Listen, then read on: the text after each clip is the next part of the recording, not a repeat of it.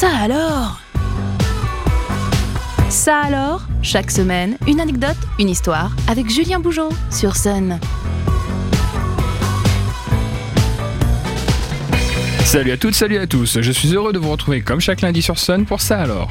De l'inattendu, du surprenant et du loufoque seront comme d'habitude au programme des minutes à venir. Ça alors, saison 3, épisode 103, c'est parti.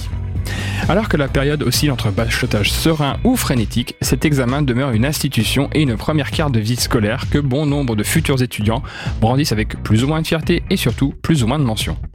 Depuis plus de 200 ans, chaque fin de printemps rime ainsi avec la routine du baccalauréat ou autre bachot.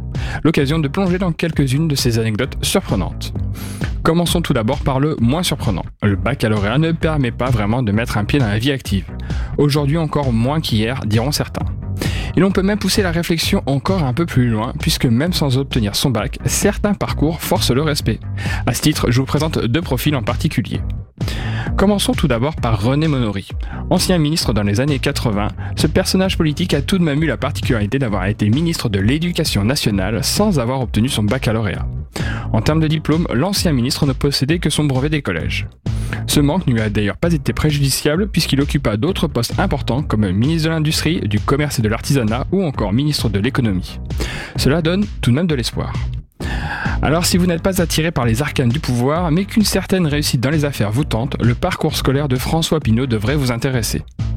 Celui qui fait partie des plus grandes fortunes françaises et internationales, euh, détenant notamment Gucci, Conforama, Le Printemps, La Redoute, La Fnac, Le Point, entre autres, a quitté l'école à 16 ans et n'a donc pas le baccalauréat. Ceci explique-t-il cela? Je vous en laisse seul juge et je ne voudrais pas être responsable de la non-poursuite de vos études. En attendant, si vous pensiez que le bac n'était qu'une succession d'épreuves ayant pour but principal celui de vous faire souffrir d'une tendinite aiguë après avoir griffonné plusieurs dizaines de pages, détrompez-vous. Les options sont là pour vous redonner le sourire.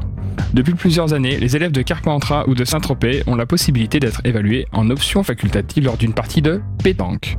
Épreuve typiquement locale s'il en est, on imaginera que le petit jaune qui parachève le folklore local sera laissé à la discrétion des candidats une fois l'épreuve passée. Et du côté de Tahiti ou du Pays Basque, c'est sur une planche de surf que l'on tente de gagner des points supplémentaires pour obtenir son bac. Sans surprise, en milieu montagnard, certains candidats, quant à eux, chaussent les skis et dévalent les pistes pour collecter un maximum de points supplémentaires. Et dans l'univers fantastique des options au bac, il est également possible de s'adonner à la plongée sous-marine, l'équitation, la pêche à la ligne ou encore la lutte bretonne, la boule lyonnaise ou encore enfin la pelote basque. Finalement, bachoter n'aura peut-être jamais été aussi agréable, donnant même envie de réviser le week-end.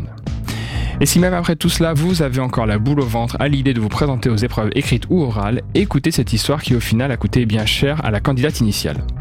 En 2013, une surveillante d'épreuve dans un lycée de Paris s'est étonnée de l'âge inhabituel d'une élève inscrite comme candidate libre au baccalauréat. Intriguée par ce profil peu habituel, la surveillante à l'œil aiguisé est allée vérifier les fichiers et a découvert que c'était une maman qui s'était présentée en lieu et place de sa fille. L'histoire paraît mignonne sur le papier, mais a valu une interdiction de 5 ans d'examen à la jeune fille. Avant de nous quitter, je vous invite à découvrir le bonus Ça alors, une information bonus à découvrir en descriptif de l'épisode sur le site et l'application MySun, ainsi que sur toutes les plateformes de podcast. J'espère que ce nouvel épisode de Ça alors aura comblé une curiosité insoupçonnée en vous. Je vous dis à la semaine prochaine sur Sun et tous les jours sur Facebook pour une dose de culture inattendue. Ça alors, disponible en replay sur myson et le